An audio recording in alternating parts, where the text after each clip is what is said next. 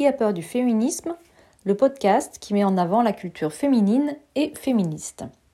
Alors pour cet épisode, je voulais faire un parallèle entre deux fictions. Une fiction écrite qui est une nouvelle de Catherine Mansfeld et puis une fiction euh, audiovisuelle cette fois-ci qui est The White Lotus. Donc en fait, ce sont deux fictions qui n'ont a priori rien à voir, puisque d'un côté, on a Catherine Mansfield qui est une, autrice euh, qui vient de Nouvelle-Zélande, ce qui est assez rare pour être signalé. Et euh, de l'autre côté, The White Lotus, qui est une série américaine produite par HBO euh, récente. Catherine Mansfield, elle, est une autrice du début du XXe siècle. Euh, qui a euh, beaucoup travaillé, enfin beaucoup vécu euh, en Angleterre notamment, et qui, qui a circulé dans un certain nombre de cercles littéraires assez, on dirait, huppés, intellectuels, notamment elle était assez proche de Virginia Woolf. donc on a des univers complètement différents, et pourtant, à mon sens, il y a des vrais parallèles, en tout cas entre l'une des nouvelles de Catherine Mansfield qui s'appelle La Baie et The White Lotus, peut-être davantage la saison 1 que 2, mais je vais revenir sur ces, sur ces éléments. Alors d'abord, je vais vous présenter euh, la, nouvelle en question de Catherine Mansfield et du coup cette autrice que je découvre euh, en ce moment. Et puis vous présenter d'autre part The White Lotus en disant dès le départ qu'il s'agit de deux très très très bonnes fictions euh, que ce soit The White Lotus saison 1 ou saison 2, ou l'œuvre en général de Catherine Mansfield, qui est vraiment une super découverte pour moi en ce moment.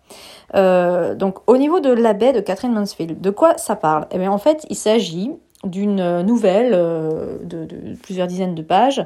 Euh, on pourrait pas dire un mini-roman, parce que justement la construction n'est pas du tout celle d'un roman, c'est vraiment celle d'une nouvelle, et d'une nouvelle impressionniste, c'est-à-dire qu'on a une série de tableaux qui retranscrivent des impressions, des sensations, des perceptions, euh, qui sont mises bout à bout et donc on a l'impression qu'il n'y a pas d'articulation ni entre les tableaux ni entre à l'intérieur des tableaux les différentes sensations euh, retranscrites ou les pensées des personnages retranscrites et pourtant l'ensemble euh, est cohérent. On a exactement la même construction dans The White Lotus où on a une série de personnages, une série chorale en fait. Hein. Donc on a des personnages qui vont évoluer dans une arène. c'est le terme qu'on utilise au niveau scénaristique, euh, qu'on connaît pas toujours en tant que public, mais bon voilà, qui existe. L'arène, c'est-à-dire le décor le, décor qui va être unitaire. Vous vous rappelez, dans le, théâtre classique, on parlait de l'unité de lieu. Bah, c'est exactement ce qui est, utilisé aujourd'hui dans l'écriture de scénario, à savoir une arène dans laquelle tout va se passer. Et on peut avoir plein de personnages, on peut avoir plein d'actions, mais au moins on va avoir cette unité de lieu qui est l'arène. Et donc l'arène pour euh, Catherine Mansfield, même si elle, ce terme-là, elle l'utilisait pas, c'est la baie qui donne le titre à sa nouvelle. Et l'arène pour The White Lotus, c'est, ce sont à chaque fois des hôtels resort, donc des hôtels de luxe, euh, qui sont situés pour euh, la première saison à Hawaï et pour la deuxième saison en Sicile, euh, et qui vont être des lieux des lieux clos, ça va peut-être presque donner des huit clos, même si parfois on va un peu une tentative pour, s'échapper justement du, du lieu d'enfermement. et cette thématique de l'enfermement va revenir dans les deux fiction, là, autant la baie que euh, The White Lotus. Donc, quelle est l'intrigue? Maintenant que j'ai présenté le décor, euh, la reine, euh, l'intrigue pour Catherine Mansfield, je l'ai dit, c'est construit sous forme de tableau. l'intrigue est difficile à comprendre au départ. C'est-à-dire que ce dont on a besoin pour, pour apprécier cette nouvelle, c'est d'accepter de ne pas avoir de suspense, de ne pas être happé par un personnage en particulier, de ne pas être dans une identification à un personnage qui sont les ficelles aujourd'hui de la construction de, récits, en fait. Hein. Donc c'est assez, c'est euh, contre-intuitif en fait pour nous, pour les, lecteurs et les spectateurs d'aujourd'hui. Euh, néanmoins, ça marche. Pourquoi? Parce que c'est comme si on entrait euh, dans une eau de mer un petit peu froide, mais à force de progresser, on s'acclimate et on finit par être bien. Euh, oui, je sais, en général, on ironise un peu là-dessus en disant euh, oui, si, elle n'est pas, bonne tout de suite, c'est qu'elle n'est pas bonne du tout. Euh, mais en l'occurrence, là, il y a un vrai, un vrai intérêt, c'est que cette manière de lire est cohérente avec le propos. C'est-à-dire que dans ce propos-là, il y a une suspension du temps on est, on navigue de personnage en personnage, de tableau en tableau, et on passe dans des trucs très différents. C'est-à-dire que c'est pas des personnages interchangeables, euh, comme il arrive parfois dans certains romans chorales, euh, où on va passer d'un personnage féminin euh, d'un certain âge à un personnage féminin plus jeune, mais en fait ça pourrait presque être les mêmes personnages, il n'y a pas beaucoup de, de différence dans la manière de percevoir le monde. Bon, où la richesse psychologique pas toujours folle. Là, il y a quelque chose de vraiment artistique en fait et littéraire à proprement parler, à savoir que on va passer par exemple de la perception du monde d'un enfant à la perception du monde d'une jeune mère qui est face à son bébé, à la perception du monde euh, d'une jeune fille qui, euh, qui attend, euh, non pas le prince charmant, mais simplement une vie amoureuse, qui est à l'aube de sa vie de, femme et qui, qui attend quelque chose se passe dans sa vie, à la perception de, de qu'a au contraire un homme plus âgé qui, lui, a ce temps de vacances, mais va devoir repartir travailler, donc c'est des choses très prosaïques en même temps, en fait. Mais la manière dont c'est raconté, euh, est très contemplative. On a l'impression de lire du poème en prose, en fait, en permanence, avec énormément de descriptions qui peuvent sembler fastidieuses. C'est-à-dire qu'au début, quand on lit ça, on se dit, ouais, bon, ça, c'est des romans comme on en écrivait ou des nouvelles comme on en écrivait, euh, euh, en effet, il y a 100 ans, mais on est passé à autre chose. Et, et en fait, non, parce que c'est pas gratuit. La description n'est pas là juste pour faire littéraire ou pour faire style. elle est là parce que on doit accepter de rentrer dans ces, dans ces paysages, en fait, de rentrer dans ces ambiances. On doit accepter cette suspension du temps parce que ce qui est raconté, c'est un temps de vacances. La baie, c'est en fait des personnages qui sont dans une station balnéaire et euh, qui s'adonnent chacun à leur activité et qui, à travers ce qui. C'est un peu comme des souvenirs écrans en fait, à travers les, les images fortes qu'ils vont garder de ce séjour, vont se forger leur identité. En même temps, on va découvrir un peu toute leur euh, intimité, leur fort intérieur à travers seulement quelques images et quelques sensations et quelques pensées fugitives comme ça. Bon, ça se rattache bien sûr au flux de conscience qui est cette euh, manière d'écrire au début du XXe siècle, que ce soit chez Proust ou chez Virginia Woolf euh, ou Joyce aussi, donc de rentrer dans la tête des personnages pour prendre comme fil narratif uniquement le flot de leurs pensées. en dehors de toute construction vraiment dramatique. donc c'est ça y ressemble fortement. D'ailleurs, Woolf admirait beaucoup Catherine Mansfield, euh, et c'était la réciproque était vraie évidemment. Euh, et en même temps, il y a un côté très proche du quotidien, la, beauté du quotidien, la poésie du prosaïque, qui n'a pas toujours été compris à son époque. Euh, et Catherine Mansfield a pu être invisibilisée, ou en tout cas, c'est peut-être un peu fort comme terme, mais on l'utilise beaucoup aujourd'hui, mais en tout cas minorée, presque dévalorisée par certains critiques, parce que elle prêtait attention à des choses, euh, des détails infimes du quotidien. Et d'où euh, la critique assez simple aussi de dire que c'est de la littérature féminine, euh, dans le mauvais sens du terme, c'est-à-dire dans le sens englué dans le matériel, englué dans le détail, dans l'intime, mais sans dimension universelle. Donc ça c'est pour Catherine Mansfield que je vous recommande vraiment parce que il y a notamment un passage, mais j'y reviendrai juste après, où on dirait presque que c'est une esthétique japonisante et je sais qu'aujourd'hui en France notamment on est très euh, japonophile, je sais pas si on dit ce terme, en tout cas amateur de Japon et de culture nippone. Euh, et euh, il y a un moment, on a presque un haïku en fait. Et on comprend que chaque tableau, c'est un peu comme un haïku qui s'animerait. Puisque le, l'art du haïku, c'est ça, hein, c'est, saisir une image et la concentrer là, par contre, en quelques mots, en, en, trois versets en général, pour permettre à la fleur de se déployer, euh, comme les fleurs japonaises qui se déploient dans l'eau. Ça, c'est une image qu'on retrouve aussi chez Proust. Euh, donc tout ça est assez cohérent, en fait. Hein. Ça forme une esthétique euh, assez cohérente et assez enivrante. C'est-à-dire que quand on lit ça, on est transporté. Si on fait l'effort, enfin même pas, c'est même pas un effort, mais si on accepte en fait d'accueillir toutes ces images et cette, cette ambiance. Euh, si on se laisse euh, envahir, euh, si on lâche prise et qu'on se laisse envahir, il y a vraiment quelque chose qui de l'ordre d'un voyage dans le temps. Et dans l'espace évidemment.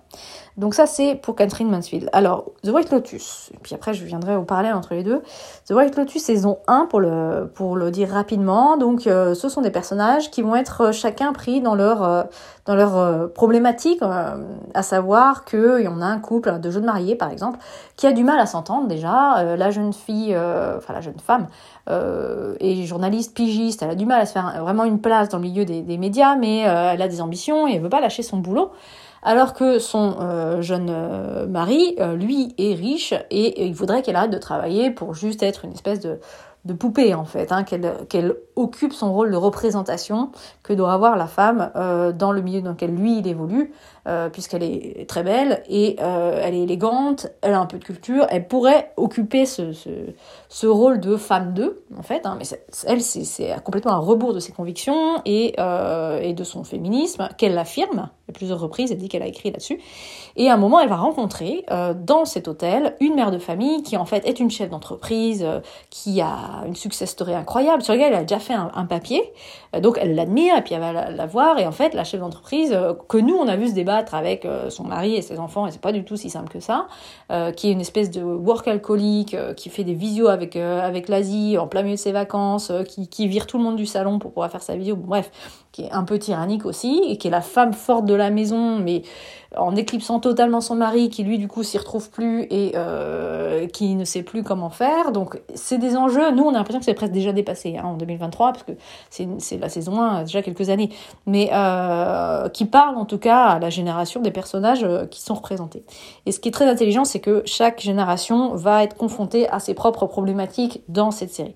Euh, donc euh, c'est vraiment pour un public large euh, qui a envie de, s'ouvrir aussi aux problématiques des autres. Et, et donc en fait cette chef d'entreprise, quand elle va voir la jeune journaliste, elle va lui dire mais votre, votre papier c'était merdique c'était ni fait ni à faire. Enfin, euh, vous m'avez en fait critiqué euh, et, la, la, journaliste euh, qui était de bonne foi ne comprend pas c'est ce rejet, le vit très mal en plus parce qu'à un moment où elle, est quand même désavouée aussi par son mari. Et donc on sent qu'elle va s'enfoncer dans l'espèce de, de, dépression estivale là. Parce que elle est, elle est isolée, il y a la mère, enfin sa belle-mère qui débarque, qui est une espèce de, de, de, de religieuse qui récupère totalement son fils. Enfin, c'est odieux en fait. Euh, c'est elle qui a choisi la chambre pour leur nuit de noces.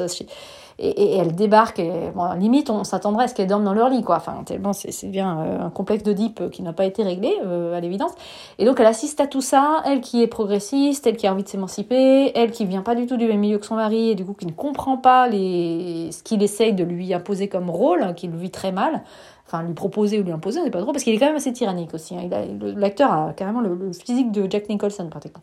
Et, euh, et en fait, l'intrigue, le plot de euh, cette saison, il y a d'autres personnages qui évoluent autour évidemment, dont un second rôle qui viendra, qui va s'étoffer.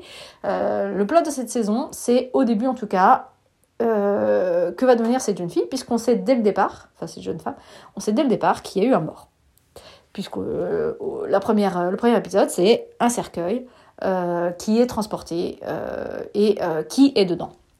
En fait, qui est mort presque une intrigue à la Agatha Christie, en fait. Hein. Huis clos, lieu de, villégiature, des personnes assez riches qui sont là, qui évoluent, parce que c'est un hôtel de luxe.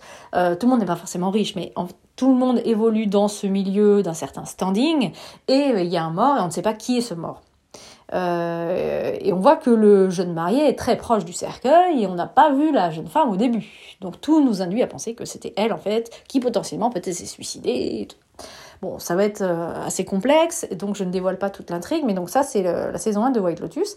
Et la saison 2 euh, se passe en Sicile avec des personnages complètement différents, sauf un, qui est le personnage secondaire dont je vous parlais dans la première saison, qui est joué par Jennifer Coolidge, qui a explosé avec ses rôles en fait, euh, qui était déjà très apprécié par le réalisateur euh, Mike White, euh, et euh, qui est une espèce de d'hurluberlu, de, de, de, de, de meuf complètement marginale, décalée, mais en même temps une espèce d'humanité, d'une profondeur incroyable, euh, très originale, très vive, pleine de d'allant, de dynamisme, de créativité, et en même temps complètement paumée, et euh, espèce de mélange explosif en fait, et un physique de, de, de, Marilyn euh, qui aurait vécu au-delà de 36 ans, quoi. Euh, c'est-à-dire dégradée par l'alcool, par la drogue, par les excès, euh, bouffie, euh, euh, mais qui veut encore donner le change, qui cherche l'amour, qui est complètement dépendante affective. bon, bref. Et ce personnage se retrouve dans la saison 2 et euh, dans un nouvel hôtel de luxe, cette fois-ci en Sicile, avec d'autres personnages qui ont aussi des problématiques liées à leur âge et à leur milieu social. Et euh, on va aussi avoir ce huis clos, euh, avec là un peu plus d'incursion, d'excursion plutôt vers l'extérieur, parce que là c'est pas une île, hein, c'est pas Hawaï. Et avec ce jeu de d'observation, de surveillance, d'enfermement, de, volonté de, de, se libérer. Euh, et là, la, ça va être beaucoup plus noir. La deuxième saison vire plus au thriller. Il y a, y a un aspect tragique en fait. Hein. Je dis thriller, mais c'est peut-être plus la tragédie même. On, on entend de l'opéra assez souvent, c'est la Sicile, donc euh, on a euh, la Sicile est, est remplie d'art baroque avec parfois une espèce de, de, représentation de la mort assez, euh, comme dans le sud de l'Italie, comme à Naples, hein, assez, assez noire en fait, assez, assez brutale, euh, violente, euh, complètement assumée. Et ça, on le sent en fait au fur et à mesure. Les décors s'y prêtent, les décors d'intérieur, notamment très chargés, s'y prêtent, avec la, chaleur étouffante et euh, on sent qu'on va pas vers des choses très lumineuses en fait. Hein. Donc euh, c'est assez dystopique la saison 2, mais aussi très intéressant. Et alors pourquoi est-ce qu'il y a un parallèle à faire entre les deux? Pourquoi ça m'a frappé quand j'ai lu Catherine Mansfield de me dire mais bien sûr il y a un lien avec The White Lotus? C'est que dans les deux cas on réfléchit à la liberté et on réfléchit euh, à l'enfermement. C'est-à-dire que dans Catherine Mansfield, c'est par petites touches, comme une aquarelliste, comme une aquarelliste impressionniste en fait, hein, qui nous suggérerait euh, des, sensations d'enfermement et des, volontés, des velléités d'émancipation. Euh, notamment un, passage où le personnage d'employé euh, compare son travail à une prison et voit ces périodes de trois semaines de vacances de toute l'année comme une émancipation, une liberté. et donc le travail, c'est une cage. Et c'est assez intéressant cette image de la cage chez Catherine Mansfield parce qu'elle revient souvent dans ses nouvelles. Et ce qui est intéressant au niveau biographique, c'est qu'elle-même euh, a dû écrire ses nouvelles en étant enfermée. On pense aussi à Proust hein, pour ça, mais euh, parce que elle était malade euh, et qu'elle ne pouvait pas soutenir un effort trop trop long, trop prolongé, et ça l'a enfermée aussi, là au sens figuré, dans le genre de la nouvelle. Elle n'avait pas les les ressources en fait euh, suffisantes pour écrire un roman. Elle pouvait pas se projeter dans un projet long dans la mesure où en fait elle était toujours euh, menacée de, mourir en fait hein, euh, et il fallait se ménager en permanence. Et donc finalement l'écriture c'est une espèce de respiration comme ça dans un quotidien de, de, maladie, de fragilité, de précarité de la vie. et c'est ce qu'on ressent dans ces nouvelles en fait. Il y a une espèce d'évocation comme ça des bords de mer, de la légèreté qu'on associe à cette dimension balnéaire, à ces classes sociales assez aisées qui profitent des bords de mer. Et on voit qu'en fait, il y a beaucoup de mélancolie, beaucoup de solitude. Euh, et c'est vraiment doux amer, en fait. Hein. C'est quelque chose de contemplatif, de très abouti, et en même temps de, qui ne s'offre pas tout de suite comme ça. Il faut accepter de passer au-delà des apparences. Euh, d'ailleurs, on rappellera que le premier roman de Virginia Woolf s'appelait La traversée des apparences. Euh, donc ça, c'est chez Catherine Mansfield, et euh, d'une manière très aboutie en termes d'articulation fond et forme. Et dans The White Lotus, on a la même chose en fait. Et c'est pas forcément parce que juste c'est des huis clos ou parce que ça se passe pendant les vacances, c'est parce que on a le même type de milieu social, dans le même type de configuration, des vacances, euh, dans un lieu à la fois clos et ouvert, avec des enjeux qui se posent de manière aiguë pour les personnages sur leur lieu de villégiature et ils vont chacun en fait trouver la manière de résoudre leur, euh, enjeu fondamental euh, pendant ces vacances. Alors de manière dramatique, tragique, puis très euh, très prenante pour nous en tant que spectateurs dans The White Lotus, de manière suggérée, impressionniste, un petit peu plus euh, esthétisante euh, dans La baie de Catherine Mansfield. Mais dans les deux cas, en fait, on, assiste à l'éclosion d'un genre qui est le genre de la littérature de vacances, pas dans le sens le roman de plage, mais dans le sens la fiction qui parle des vacances et qui en fait un moment crucial de nos vies. Euh, puisqu'on est en plein dedans là, euh, au moment où j'enregistre, on est euh, fin juillet, donc tournant juillet-août. Il y a toujours quelque chose qui se joue dans les vacances. Durkheim avait mis au jour que c'est là où il y avait le plus de suicides l'été. Parce que il y a un enjeu, alors c'est peut-être moins le cas en 1930, mais aujourd'hui de détente, d'amusement, de profiter et de de, lâcher ses inhibitions, euh, euh, de pouvoir mettre en avant aussi son, capital, euh, et qui sont des injonctions, certes assez superficielles, mais en fait qui correspondent à une vraie nécessité intérieure de, de se laver en fait un peu de l'année écoulée pour pouvoir affronter l'année qui arrive. Euh, et cet espace de vacances, dans le sens, euh, le vide en fait, hein. une vacance c'est un vide. Euh, on a évacué le vacuum en fait, hein, le vide en latin. ça a cette signification au sens existentiel. Et je pense que du coup, on peut faire une lecture aussi philosophique de Catherine Hansfield comme de The White Lotus. cette idée du huis clos qui, symboliquement, on reproduit l'enfermement pendant les vacances, c'est un peu paradoxal parce qu'on est enfermé toute l'année, euh, dans un autre lieu. Hein. Mais dans les hôtels de, luxe, c'est particulièrement parlant quand même dans The White Lotus, pour pouvoir jouer à s'émanciper. Euh, et on fait semblant pendant quelques semaines, pendant quelques mois, pour pouvoir ensuite retourner au vrai enfermement et à un vrai, euh, un vrai désir de liberté euh, qu'on ne s'accorde jamais vraiment. Donc voilà pour une réflexion assez longue, mais finalement, j'espère, euh, stimulante, euh, sur Catherine Mansfield, que je vous recommande vraiment, parce que moi, c'est une découverte tardive et je suis un peu peinée de... Enfin, pas née et heureuse en même temps, mais de découvrir encore aujourd'hui tant d'autrices euh, et de philosophes femmes, euh, alors que c'est déjà mon tropisme depuis 20 euh, ans. bon, je vois qu'il y a encore beaucoup de boulot, et chez moi en premier.